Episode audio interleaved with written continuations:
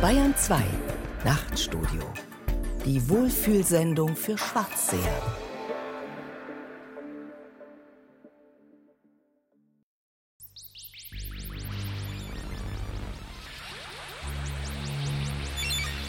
Queeres Begehren.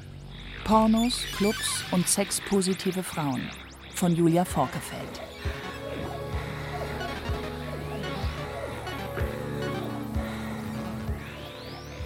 Hallo, ihr sexuellen Wesen da draußen. Wir sind hier ganz am Anfang. Am Anfang von allem. Am Anfang dieses Stückes. An dieser Stelle, also hier, ganz am Anfang, da ist nichts. Nichts. Nichts außer einer sexuellen Begegnung. Was wir hier gerade hören, ist eine lustvolle Inszenierung queerer Sexualität. Wir tauchen in diesem Moment ein, in unsere geilste Fantasie, in den schärfsten Sexchat, den dunkelsten Darkroom, verschwinden im geilsten Porno, werden eins mit dem schönsten Orgasmus, den wir je hatten oder noch haben werden. Wir verbinden uns mit allen Orgasmen dieser Welt, die gerade stattfinden. Sie hören geschlechtsloses Stöhnen. Sie hören das gleichmäßige Stöhnen vieler Frauen.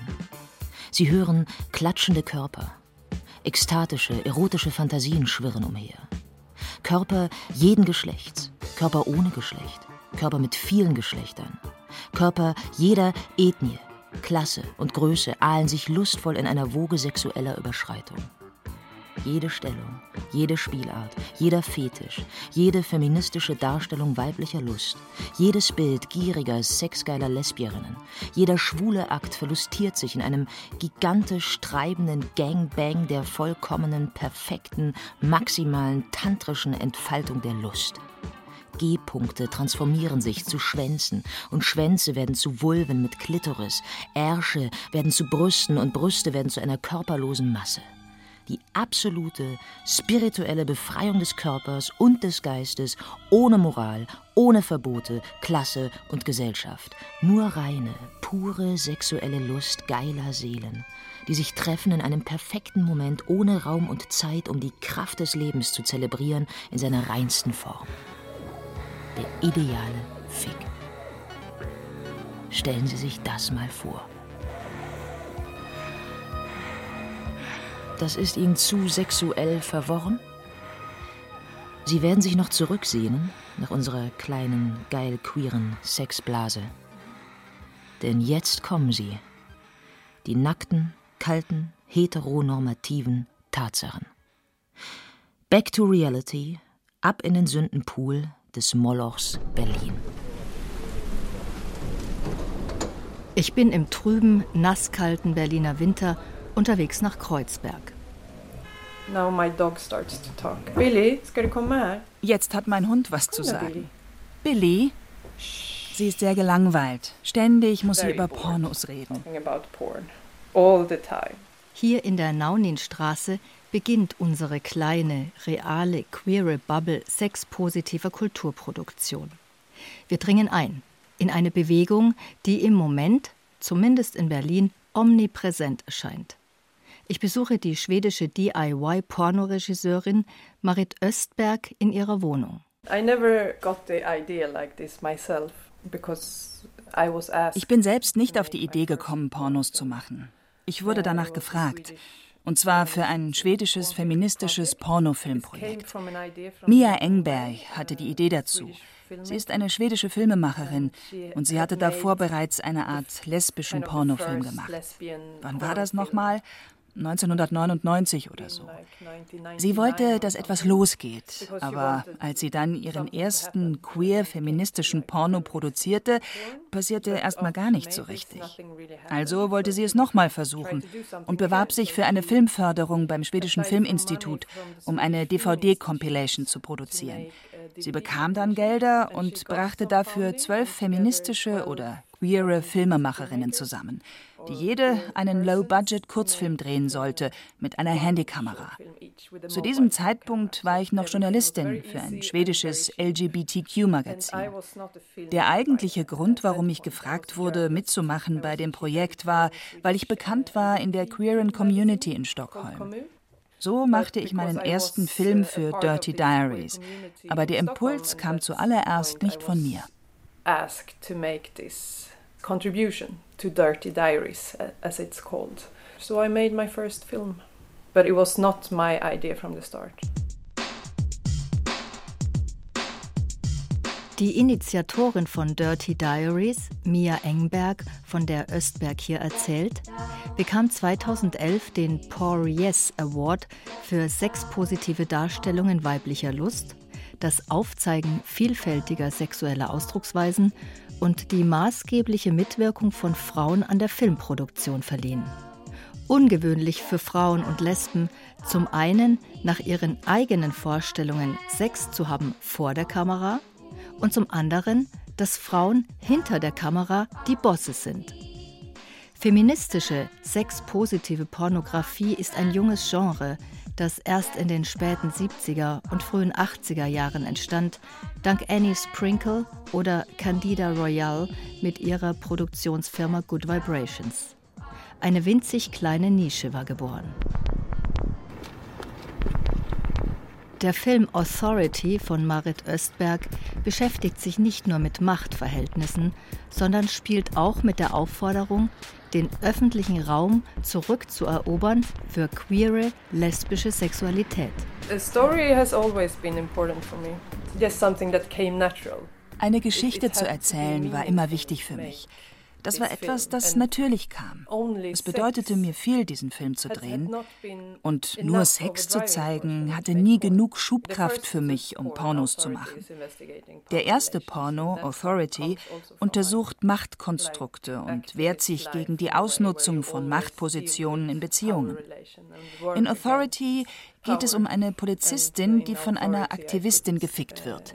In the story where a, a police woman gets fucked by an, an activist.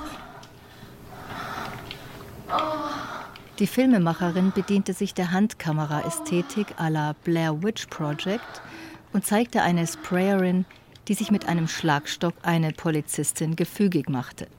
Sie wird gespielt von Östberg selbst. Sie ficken sich auf einem abgewetzten Sessel in der Dunkelheit einer Berliner Ruine. Fuck the Police, wortwörtlich in die Tat umgesetzt.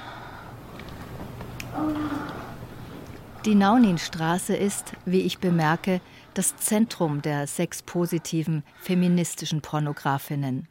Fast ein halbes Jahr später, im Juni, treffe ich eine weitere Akteurin dieser kleinen Berliner Aktivistinnen-Enklave, nur ein paar Meter weiter entfernt vom östbergischen Domizil, und betrete ein paar Büroräume in einem gediegenen Altbau. Als sexpositive Aktivistin sehe ich mich erotisch nicht. Erotisch, mit erotisch kann ich nichts anfangen.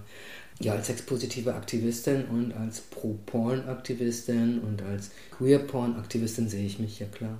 Ulrike Zimmermann, Chefin der Produktionsfirma MMM Films und des sexpositiven Aufklärungslabel Laura Media. Ich komme dazu aus der Sicht einer, die sich mal in diesem Arthouse-Kino-Bereich rumgetrieben hat. Also ich habe einen Vertriebskontakt, den habe ich noch aus der Zeit, als ich internationales Arthouse-Kino gemacht habe, den ich jetzt nutze, um Sexological Bodywork-Videos zu vertreiben. Das wäre normalerweise gar nicht möglich, da wüsstest du gar nicht, wie komme ich überhaupt an den Markt. Ich habe diese Kontakte noch aus dieser Arthouse-Kinozeit. Und da habe ich eigentlich einen ganz erfolgreichen Weg gefunden, die legal zu vertreiben. Die Produzentin Zimmermann arbeitet marktwirtschaftlich orientiert. Sie wirkt nicht wie Östberg unkommerziell und gehört nicht in den kleinen queeren Underground-Kunstkontext, sondern platziert ihre Produkte gezielt, um Mainstream-fähig zu sein. Beide Macherinnen könnten nicht unterschiedlicher sein. Wir haben ja sehr unterschiedliche Sexological Bodywork-Filme. Äh, Angefangen hat es eigentlich mit einem Projekt Was ich ganz, ganz interessant fand, äh, es war der Dokumentarfilm Till Kramer, Buddhist und Pornostar. Und da gab es eine Szene, die der damalige Regisseur gedreht hat mit diesem Pornostar, der bezahltes Modell war für ein Tantra-Studio. Diese Aufnahme ist geklaut worden und wir mussten sie nachdrehen. Das heißt, ich bin in ein Tantra-Studio gegangen und habe eine Tantra-Massage nachgedreht mit einem sehr guten Kameramann. Und ich fand es sehr interessant, was die da machen und hatte den Eindruck, dass die sich wahnsinnig schlecht verkaufen und hatte das Gefühl, ich müsste dafür Promotion machen. Fand deren Ansatz jetzt nicht so toll, sondern habe geguckt, gibt es da nicht in diesem Feld noch mehr Leute, die vielleicht meine Hilfe brauchen. Und ich bin auf Nanga Christiane Bruno gestoßen und stellte fest, dass die eine sehr schöne Arbeit macht in der Frauenmassage. Yeah, I kind of became addicted to it. Ich bin auf eine Art süchtig danach geworden, Pornos zu drehen. Und ich möchte erklären, warum. Zu diesem Zeitpunkt arbeitete ich die meiste Zeit als Journalistin. Aber ich schrieb viel über Aktivismus, Aktivistinnen und LGBTQ-Rechte. Ich arbeitete auf unterschiedlichste Weise mit feministischen Aktivistinnen zusammen, aber auch über Silence Politics. Aber ich konnte nicht lange dabei bleiben und nach ein paar Jahren musste ich ganz damit aufhören, weil ich einen Burnout erlitt.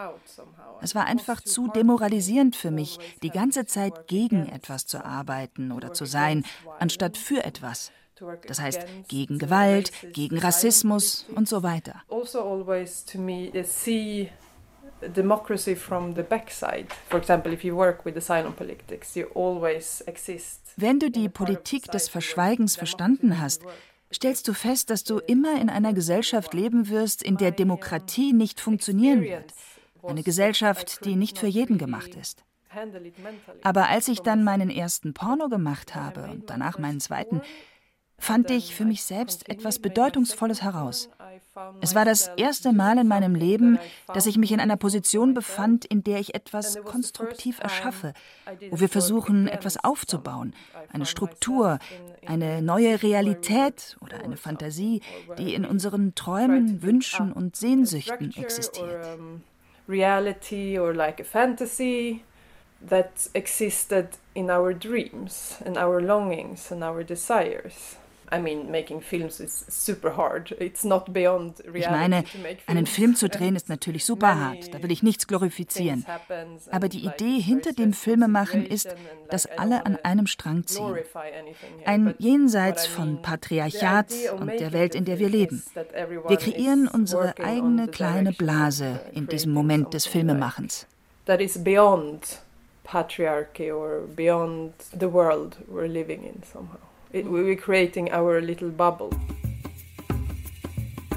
Ich habe festgestellt, dass es ein Feld ist, in dem unglaublich viel Unwissenheit herrscht und ganz, ganz viele Vorbehalte und dass es ein sehr, sehr tabuisiertes Feld ist, das, wenn es sachkundig betreten wird, sehr viel Erleichterung und Heilung nach sich zieht. Ich würde da wirklich von Heilung sprechen. Ich bin jetzt vorsichtig mit diesem Begriff, aber es sind äh, fast Erweckungserlebnisse, die Frauen zum Teil haben in diesen Workshops, weil sie ihre Physis negieren, weil sie Lust negieren, weil sie ganz banale anatomische Kenntnisse nicht haben, weil eine totale Unwissenheit auch bei jungen Frauen darüber herrscht, wozu eigentlich Gehflächen da sind, wozu eigentlich Schwellkörper da sind. Im Zusammenhang mit weiblicher Lust und auch der weiblichen Lustanatomie gibt es immer noch unfassbare Tabus. Street Striptease. Every time we fuck, we win ist eine Hymne und Kampfansage aus dem Dokumentarfilm Too Much Pussy, Feminist Sluts in the Queer X Show von Emilie Jouvet. Der Film ist ein wunderbares Beispiel für die zeitgenössische queer-lesbische Pornokultur, die sich im letzten Jahrzehnt entwickelt hat. Jouvet begleitet eine Gruppe von sieben sexradikalen Frauen unterschiedlicher sexueller Orientierung und Genderkonzepten. Die Ladies machen sich im Sommer 2009 auf, um in einem Minibus durch Europa zu touren. Ein buntes Spektakel mit reichlich frivolem Sex, kessem Soundtrack, einer Menge Spaß und nackter Haut. Immer mit feuchtem Höschen unterwegs auf den betörenden europäischen Autobahnen. Nur um den Ostblock wird lieber ein Bogen gemacht. Die Frauen performen ihr feministisches, sexpositives Manifest auf den Bühnen Westeuropas, inspiriert von The Godmother dieser Bewegung, der allgegenwärtigen Annie Sprinkle. Annie Sprinkle. Annie Sprinkle ist eine große Inspiration. Und immer wenn ich an dem, was ich tue, zweifle, dann denke ich an Annie Sprinkle. Annie ist unsere große Heldin. Schön, dass wir sie haben. So ziemlich jeder und jedem ist Annie Sprinkle ein Begriff. Seit den 60er Jahren bewegt sie sich in der sexpositiven Szene und kämpft seitdem für die sexuelle Befreiung der Frau. Angefangen hat sie als Pornodarstellerin. Berühmt wurde sie mit ihren Gebärmutter-Watching-Shows. Also ich bezeichne mich ja selber gerne als Medienhure.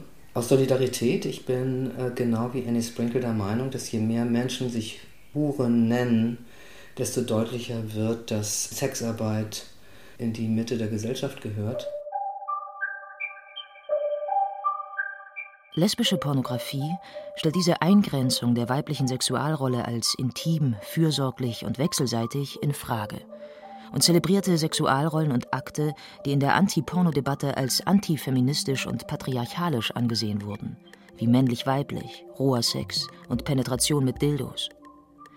Lesbischer Porno näherte sich zudem den Hardcore-Konventionen des Mainstreams an, wie dem Money Shot, Meat Shot und dem Prinzip der maximalen Sichtbarkeit.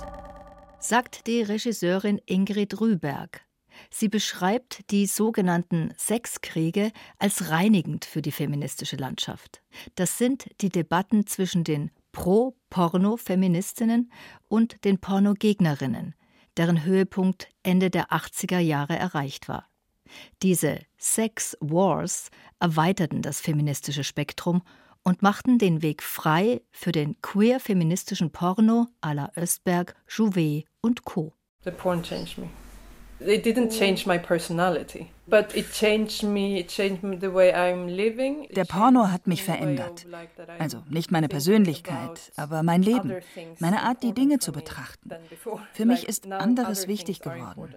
Ich habe natürlich auch eine Menge über Sex gelernt. Ich lernte Leute kennen, die eine Menge über Sex wissen, was einfach großartig ist. Ich erfuhr viel Positives für mich und ich will noch mehr erfahren. Das gab mir Hoffnung, eine andere Bedeutung und damit auch eine andere Lust auf das Leben. Der Porno brachte in mein Leben ein spezielles Licht. Hope in life, hope like another meaning, like another lust in relation to life. It gave some special light in my life. Zurückbleiben bitte. Ja, dass halt die Sexualität immer sehr unterschätzt wird. Also Sexualität hat was sehr Magisches und was sehr Wichtiges, das ganze Sexismus.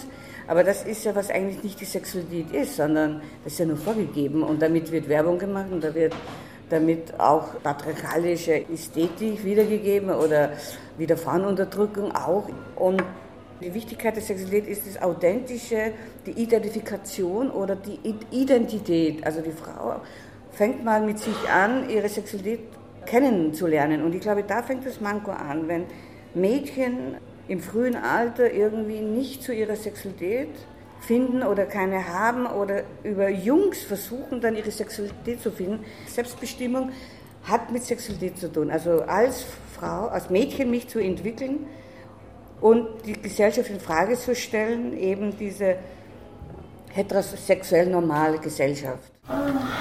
Christa Beinstein ist ein queeres Urgestein der sexpositiven Performancekunst und Fotografie in Österreich und Deutschland. In den 70er und 80er Jahren machte sie Wien unsicher mit ihren provokanten Auftritten und Fotografien. Ich war ja auch ein Hippie, da war natürlich die freie Sexualität. Kommunen etc. kennt man alles also auch Otto Mühl, der mich unbedingt in seine Kommune haben wollte und ich Angst hatte von diesem Mann. Aber ich musste immer, wenn ich nach Hause gegangen bin, die Praterstraße, da war ja die Kommune, Otto Mühl. Und da habe ich immer so Angst vor dem gehabt, weil er immer meinte, ja komm doch jetzt zu uns und du musst dich selbst finden und habe aber immer gemerkt, dass die Frauen da nur Schnitzel machen und mit irgendwelchen grausigen Männern Sex haben müssen. Das war so eine Gehirnwäsche. So, Diese freie Sexualität habe ich damals sehr in Frage gestellt, wo ich gedacht habe, nee, wieso? Das geht wieder irgendwie auf Kosten der Frauen. Die Männer haben ihren Sex. Vielleicht haben einige Frauen darüber ihre Tür gefunden durch die freie Sexualität. Aber viele andere, die sind eher nicht gut ausgestiegen. Also die sind dann eher frustriert von dieser sexuellen Freiheit gewesen, weil sie eigentlich nicht so funktioniert hat. Außer die Frau hat sich dann doch genommen, was sie wollte und ist dann emanzipierter geworden. Die sexuelle Revolution der 60er Jahre war vor allem eine männliche, heterosexuelle Befreiung. Der heteronormative Sexstandard orientiert sich ja an einem angeblich vorhandenen männlichen Rhythmus. Und an diesem Rhythmus misst sich die Frau. Es gibt manche Frauen, die diesen Rhythmus sehr schätzen und die da auch gerne mitgehen. Aber die Mehrheit der Frauen kommt da nicht hinterher. Also kommt mit ihrer Lust oder mit ihrem sexuellen Verhalten nicht hinterher. Und da dies die Norm ist, gibt es natürlich nicht nur Frauen, die darunter leiden, sondern auch Männer, die darunter leiden. Wir haben jetzt gerade eine Reihe rausgebracht mit Ingo Erhardt, die heißt jetzt aus verkaufstechnischen Gründen Männerlust im Wald. In Wirklichkeit geht es darum, Männern Zeit für Genuss zu geben, um in ihren Körper zu kommen, um ein ganz körperliches sexuelles Erleben zu haben. Die Frage des Tempos, die Frage der Tiefe, die Frage, was ist überhaupt Sexualität, was ist sexuelles Empfinden, was ist ein Mann ohne Prostata-Empfinden? Also ein Mann, der nie die Chance hatte, mit einer stimulierten Prostata in eine sexuelle Interaktion zu gehen, der hat sehr, sehr viel versäumt. Christa Beinsteins bekanntestes Werk ist der Fotoband Obszöne Frauen, erschienen 1986, in dem Lesben ganz offensiv und gerne mit Dildo ihre Sexualität feiern. Heute lebt die Künstlerin in Hamburg. Ich folge weiter den sexpositiven feministischen Pfaden der U1 durch Kreuzberg. Dort treffen wir uns in einem Café in der Nähe vom Görlitzer Park. Ich habe mich auch immer als Emanze gesehen. Okay, Emanzipation, also war klar, hm, zum weiblichen Schwanz gehört auch ein männlicher Schwanz, meine Emanzipation. Und die habe ich dann in obszöne Frauen präsentiert. Liebe sexuellen Wesen. Wir sind wieder zurück für ein kurzes Stell dich ein in unserer geilen, queeren Bubble. Geben wir uns kurz hin, dem geilen Reigen. Hören Sie eine erotische Begegnung einer Femme. Lia Sedus.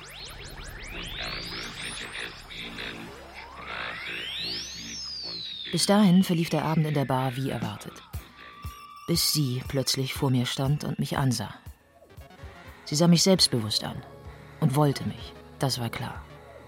Sexy mit dunklem, langem Haar, Schlafzimmeraugen und tiefer Stimme. Ich finde dich so süß, darf ich dir ein Küsschen geben? Die Technogötter waren heute Nacht gnädig mit mir. Ich beugte mich grinsend und nickend mit schüchternem Bambi-Blick auf den Tresen vor und bekam ein sanftes Küsschen. Zufrieden mit leerem Hirn und dichtem Herz versteckte ich mich weiter hinter meinem Tresen. Selig mixte ich meine Drinks. Ich weiß nicht, wie viel Zeit vergeht. Mein Zeitgefühl hat sich im Techno-Sog verloren. Sie steht wieder da, die unbekannte sinnliche Frau. Diesmal fragt sie, ob sie mit mir rummachen dürfe. Wir schauten uns kurz in die Augen. Dann kommt sie zu mir hinter die Bar.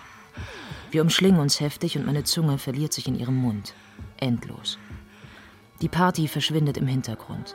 Ich fühle nur sie und rieche ihren verführerischen Duft, massiere ihre Brüste unter ihrem Stoff. In diesem Augenblick gibt es nur sie und ich, in einer süßen MDMA-Woge, die uns fortträgt in das Loveland. Das MDMA lässt mich weitestgehend verstummen. Sie sagt immer nur, sie wohne in Hamburg. Mir ist es egal. Ich sehe sie an und will nichts besprechen, nichts planen, nichts ergründen, nichts wissen. Ich will nur ficken. Ich nehme ihre Hand und wir kommen hinter der Bar hervor und knutschen weiter.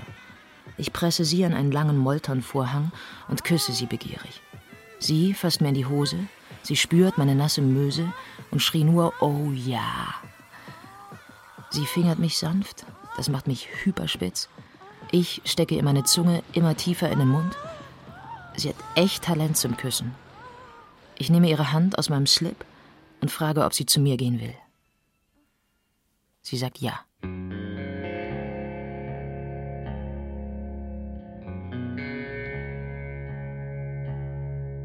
I am sure I get horny while shooting, but that's not where my main focus is. Sicher werde ich geil während des Drehs, aber das ist nicht mein Hauptanliegen.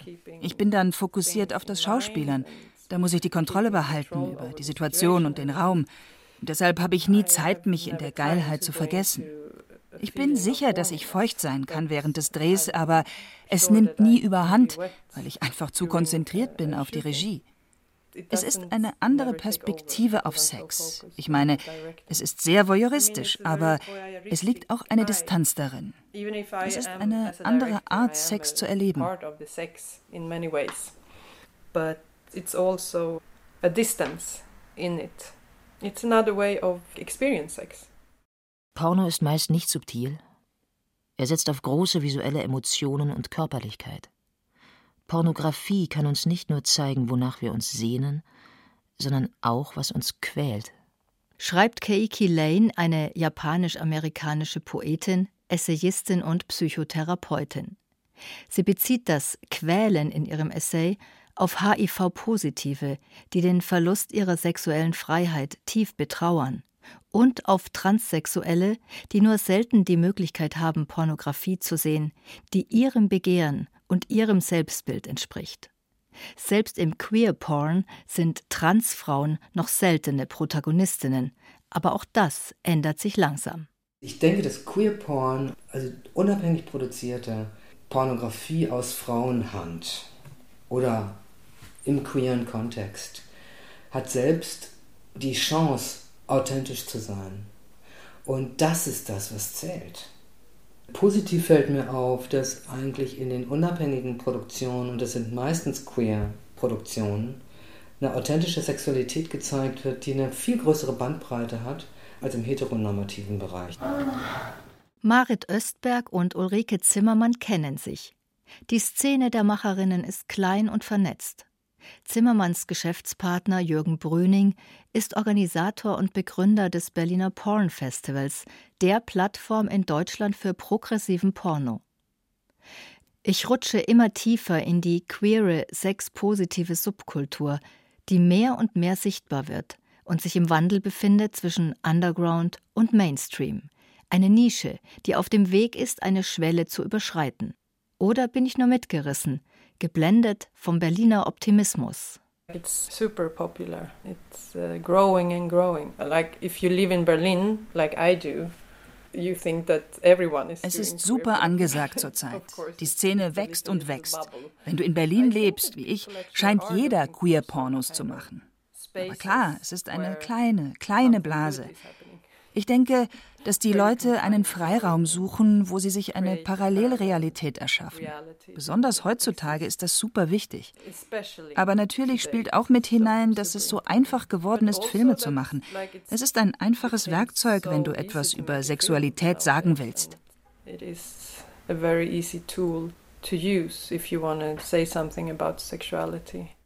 Es gibt noch viel zu entdecken. Pornografie ist längst nicht alles, sondern nur ein Aspekt des sexpositiven Spektrums. Also weiter. Sex, Sex, Sex, more, more, more, wie 1976 die Popsängerin und Pornodarstellerin Andrea True sang in ihrem internationalen Charterfolg auf dem Höhepunkt der Disco-Ära.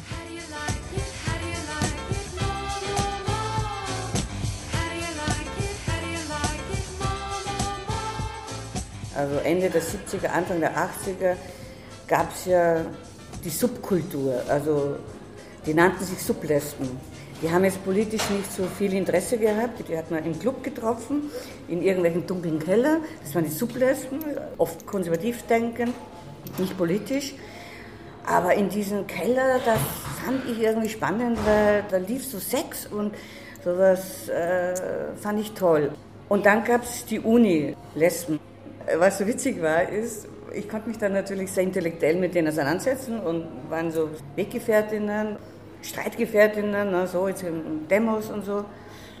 Aber die haben nicht so die Sexualität gelebt damals. Es war irgendwie zögerlich.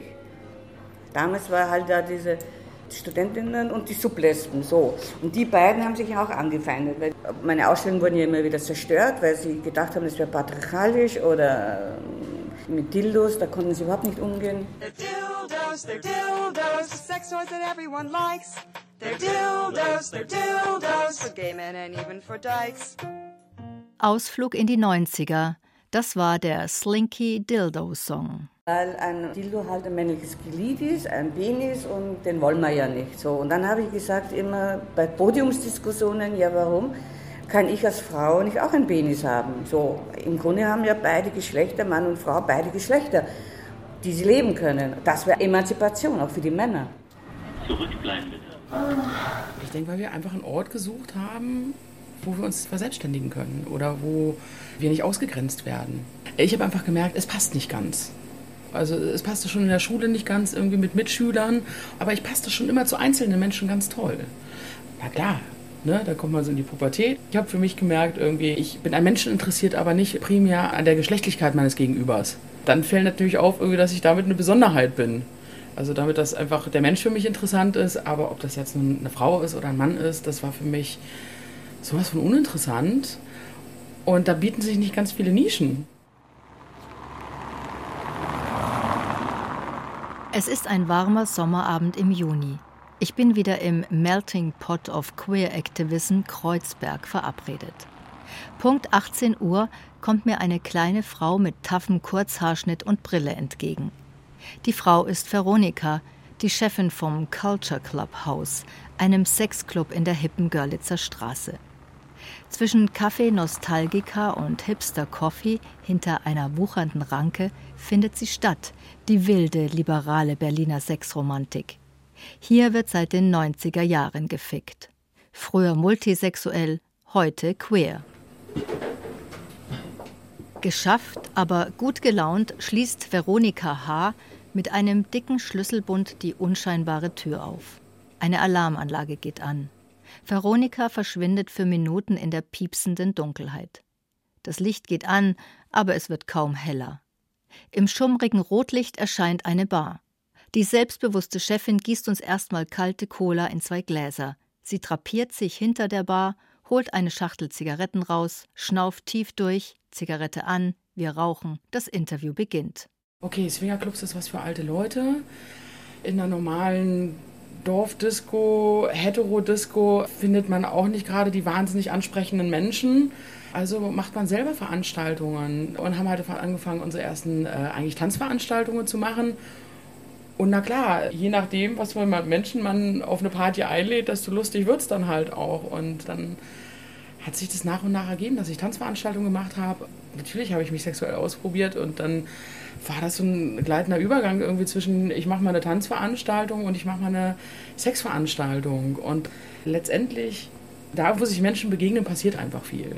Es brauchte halt Orte, die einfach frei sind. Also es gibt in Berlin total viele sexpositive Räume, Räume, in denen man SM machen kann. Aber so vor sieben Jahren oder so, als wir die Dungeons gegründet haben, war so in meinem Freundeskreis ganz oft so ein Gefühl von, oh, ich kann hier zwar hingehen, aber eigentlich bin ich nicht gemeint. So. Deswegen war auch dieser Untertitel die Party für alle anderen. Joe möchte anonym bleiben und hat sich für den Namen Joe Doe entschieden. Er ist freier Veranstalter und einer der Organisatoren der Queer and Play Party Dungeons Deluxe. Ich treffe ihn an einem verregneten Freitagvormittag im queeren Sexshop Other Nature auf dem belebten Mehringdamm. Na klar, wir sind schon wieder im sexy Kreuzberg. Ich glaube aber, dass das Experiment, was wir damit gewagt haben, also es ist schon, glaube ich, ein unlösbares Wagnis, was wir da eingegangen haben. Also zu sagen, wir laden Leute aus unterschiedlichen Hintergründen und Kulturen ein zu etwas ganz Neuem. Also das merkt man halt auch. Die allermeisten Leute, die da hinkommen, kommen aus so einer lesbisch dominierten FLT-Community mit ihren Regeln und ihren Vorstellungen wie man sich verhält. Also zum Beispiel viele Leute, die selber in ihrem Alltag als Männer leben, Frauen begehren, aber eine queere, transweibliche Identität haben, die zum Beispiel kommen ja gar nicht in, ich sag mal, Frauen im weitesten Sinne Partys rein und für die ist die Dungeons Deluxe dann so ein Ort, wo ihre Selbstdefinition und Wahrnehmung halt so ernst genommen wird. Wir wollen, dass unterschiedliche Kulturen sich treffen und sich auseinandersetzen, aber das gibt halt manchmal auch Missverständnisse. Also ein Beispiel ist, in so einer lesbisch FLT-Community gibt es so eine ganz klare Regel von erst fragen, dann anfassen und so eine Vorstellung von zugucken ist mitmachen. Also die haben ein riesen Bedürfnis nach Abstand. Also mit einem schwulen Hintergrund ist das total anders.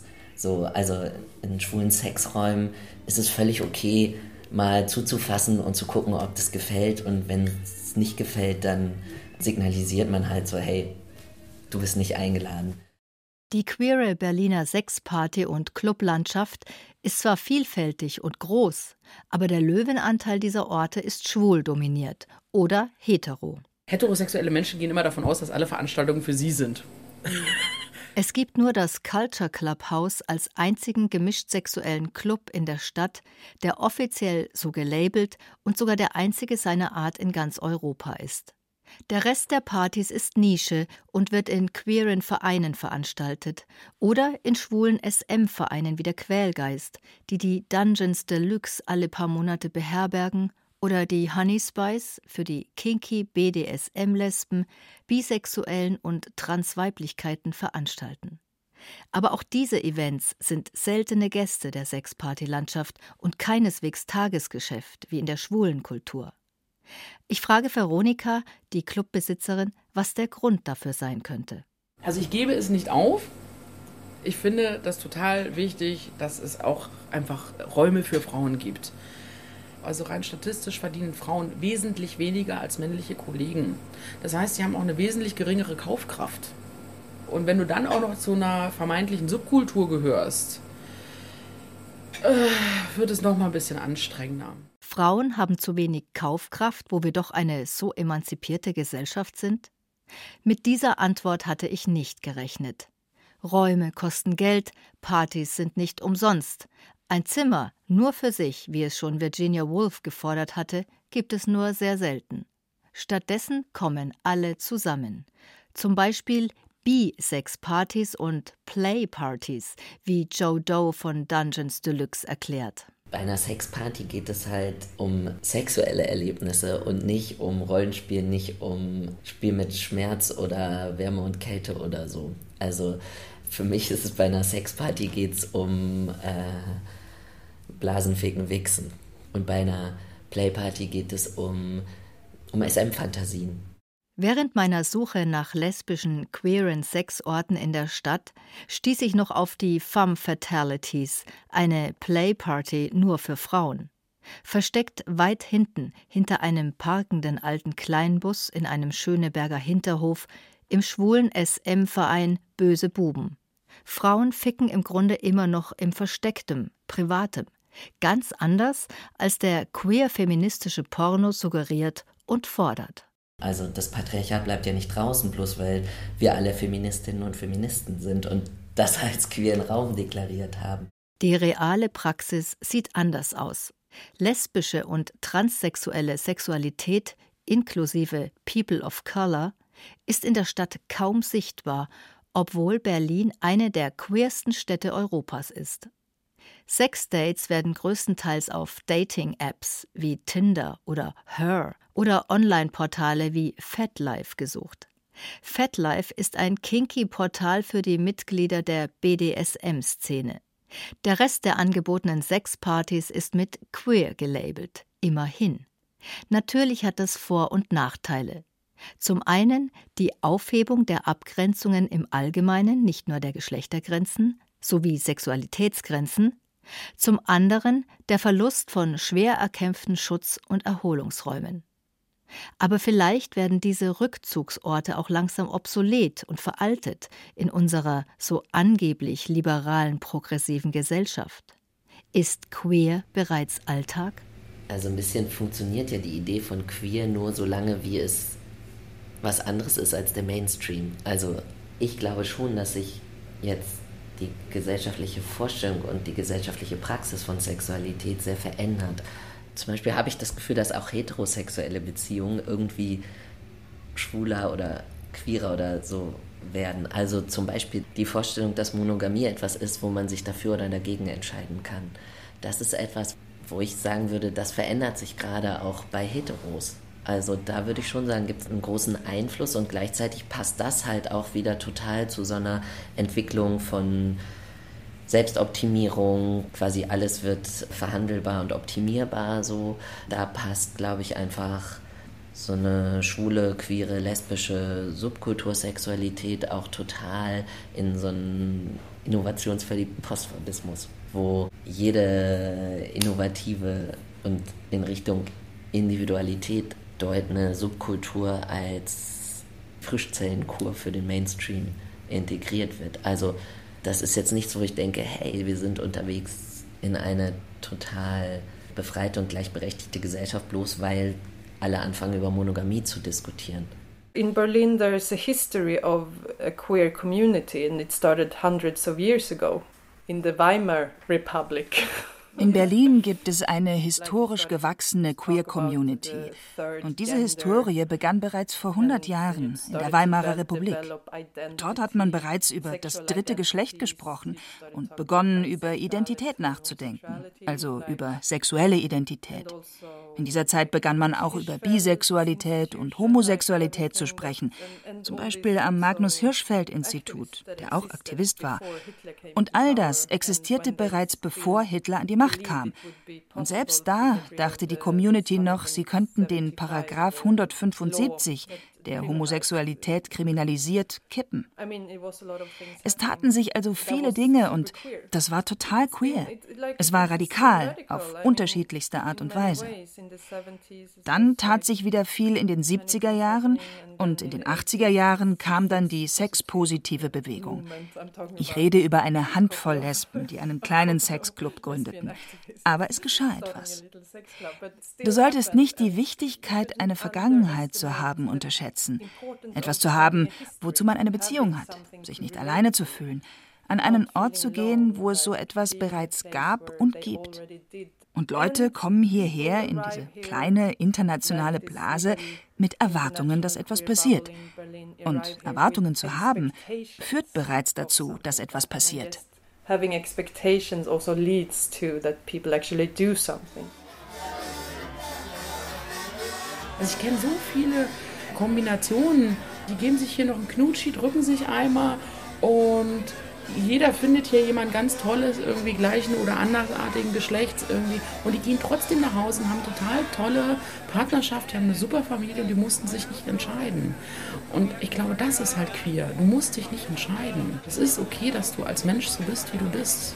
Und das ist völlig abgelöst irgendwie von deiner Geburtssexualität. Am I in the frame?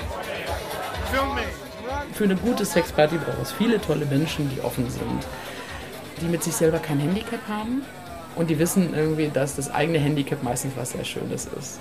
Also einfach gesagt, das, was man oft selber als vermeintlich größte Schwäche sieht, ist meistens die absolute Stärke. Menschen machen diese Unvollkommenheiten schön. Ein Mensch muss frei sein. Und das, das gehört dazu. Nicht so viele Regeln, einfach mal sein lassen können. Und wenn jeder einfach auch guckt, dass er selber eine gute Sexualität hat mit sich, dann kann er die auch mit anderen Leuten haben. In allen Kulturen herrscht ein normativer Zugriff auf die Sexualität. Nirgends wird die Sexualität frei fluten gelassen. Aber das Interessante des Innenlebens ist ja gerade, dass es durch die Fantasie immer Potentialität gibt, gegen einen normativen Zugriff auf die Sexualität anzugehen und diesen zu überschreiten. Ich bin bis heute davon überzeugt, dass dieses Überschreiten ein wichtiges Lustelement ist. Schreibt die selbsternannte Polit-Tunte Patsy Lamour Lalove in ihrem Buch Selbsthass und Emanzipation. Ja, genau, äh, das Überschreiten. Also immer wieder. Wenn man nicht überschreitet, wenn man Grenzen nicht überschreitet, dann wird man nicht weiterkommen. Ne? Die sexuelle Befreiung der 68er Generation kann als eine Befreiung der Vermarktung des Sexes gelesen werden. Mit dieser sogenannten sexuellen Revolution ging die Vermarktung von Körper und Sex Hand in Hand. Der Heteroporno zum Beispiel hatte in den 70er Jahren seine kommerziellen Glanzzeiten und ging tief in die Mitte der Gesellschaft, Oder die nackte Frau in der Bildzeitung, die bis heute zum Standard der Yellow Press gehört. Heute sind Ansätze dieser Entwicklung in der Vermarktung von queerer Sexualität zu finden. Es fängt an mit kleinen Kunstprojekten, wird aufgegriffen vom Pop und am Ende der Mainstreaming-Kette finden wir queeren Sex im Tagesprogramm von RTL 2, mal ganz überspitzt formuliert. If heterosexuality is white and homosexuality is black, then queerness encompasses all of the shades of grey between. Ein Dazwischen, das ist die Selbstzuschreibung des queeren DJs Terre Tamlitz. Also ich glaube, was ich an queeren Räumen so interessant finde, ist, dass dieser Aufbruch der Wiederaneignung von eigenem Körper und eigener Sexualität, der im Feminismus da war, das ist etwas, was auch für uns Jungs total spannend und bereichernd sein kann. Ich glaube, da können wir einfach echt viel lernen. Also auch die schwule Community wird queerer, aber auch da verändert sich was in der eigenen Sicht auf den Körper und auf Lust. So, also nur weil Männer die Privilegierten im Sexismus sind, heißt es nicht, dass wir nicht auch was dabei zu gewinnen haben, ja, einen emanzipatorischen oder feministischen Blick auf unseren eigenen Sex zu haben. Und zwar also so ein bisschen Love Man Hate Sexism. Niemand will heute normal sein. Also sind alle queer. Denn jede sexuelle Differenz, jeder Fetisch wird zum Bestandteil einer Identität. Mit diesem hippen Potenzial von Queerness, das die Showtunte Patsy L'Amour La Love beschreibt, kann selbst Queerness vom Kapitalismus gekapert werden, weil Subkulturen als Submärkte angesehen und vermarktet werden können. Aber immer noch kann Queerness subversiv sein, Gender, Hautfarbe und Sex als Mittel, Herrschaftsstrukturen aufzubrechen. Herrschaft, die noch immer unsere Lüste bestimmt. Auch der Kapitalismus hat Vorteile, nicht nur Nachteile, indem das einen Markt dann gibt, das eine Reflexion wieder gibt über Sexualität, die äh, eben nicht nur heterosexuell normativ ist, sondern halt anarchistisch pervers, sage ich jetzt mal.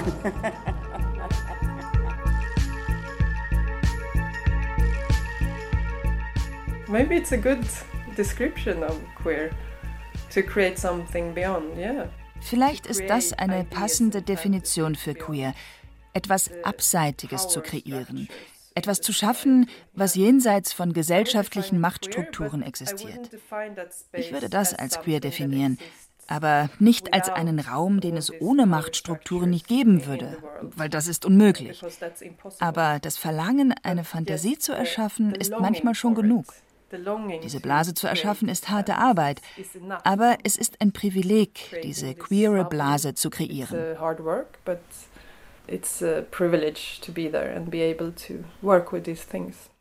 Sexismus, Konservatismus und Rassismus sind in der Gesamtgesellschaft schon immer vorhanden gewesen als Ausdruck patriarchaler, kapitalistischer Verhältnisse. Mal mehr, mal weniger sichtbar an der Oberfläche. Im Moment beschäftige ich mich sehr der vorauseilende Gehorsam, weil unter dem habe ich jetzt in den verschiedenen Wellen, die es gab, immer wieder gelitten. Das ist das, wenn ein Tantra-Massageverband aus reinem Opportunismus sich abgrenzt von anderen Sexworkerinnen. Und das in verachtender Weise. Der Joy Club beispielsweise schließt einzelne Frauen aus, von denen sie annehmen, dass sie in der Prostitution tätig sind der Tantra-Massageverband. Ne? Personen, die genau in diesem Feld sind und die eigentlich Solidarität üben müssten. Immer mit der Begründung, ja, du hast doch keine Rechte, du bist doch eine Hure. Das ist wirklich eine Hexenjagd. Noch immer funktioniert die Polarisierung der Frau in Heilige, Ehefrau und Mutter und Hure. Noch immer regiert das konservativ-christlich geprägte Leitbild, wonach die Sexualität der Frauen in die Ehe gehört zumindest in einer mehr oder minder feste Partnerschaft. Andernfalls rutscht sie in die Kategorie Schlampe oder gar Hure. Die Prostituierte steht nicht außerhalb dieses Frauenbildes. Sie ist die Kehrseite.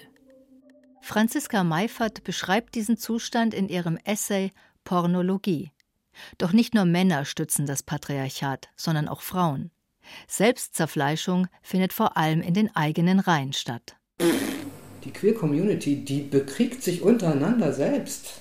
Die ganzen blockwartartigen Strukturen, die man hat in diesen Shitstorm-Zeitverschwendungen, die da stattfinden. Das ist eine Selbstzerfleischung im Lichte des Patriarchats. Freiheit ist anstrengend. Freiheit tut weh. Freiheit will erkämpft sein. Die kommt nicht vom Himmel, die wird einem nicht verliehen.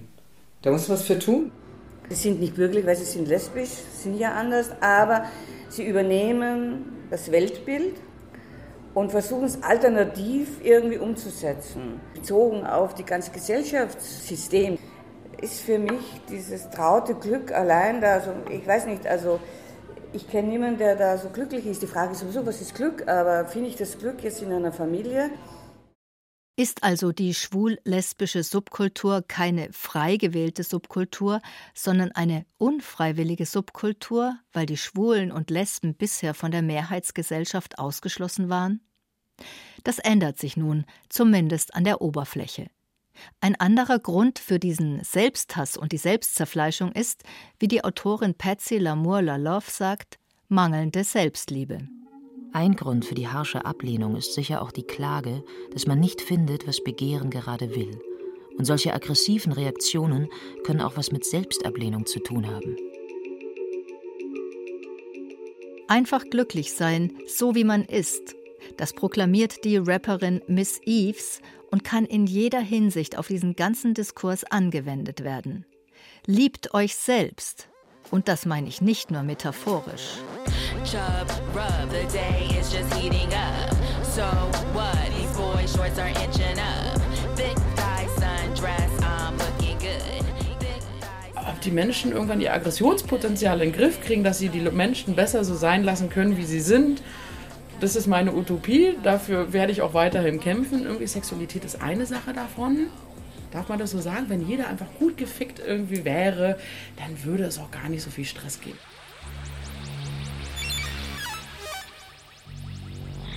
Na, ist euer Hirn heiß gelaufen? Wir sind am Ende angekommen und damit wieder am Anfang unserer kleinen, geilen, queeren Bubble. Wir haben von starken, mutigen Vorbilderinnen gehört, wie es gehen kann mit der Befreiung, wie wichtig unser Sex ist. Besonders ihr Frauen und Marginalisierten. Befreit euch. Ihr habt ja gehört, passives Zuhören reicht nicht aus. Jetzt sind wir selbst dran. Geht raus in die echte Welt und fickt. Sexy Time für eine bessere Welt. Sexualität ist nicht nur banal. Sex ist politisch. Ihr seid ja immer noch da. Geht ficken und lasst euch nicht eure Lust nehmen, ihr kleinen, geilen Wesen.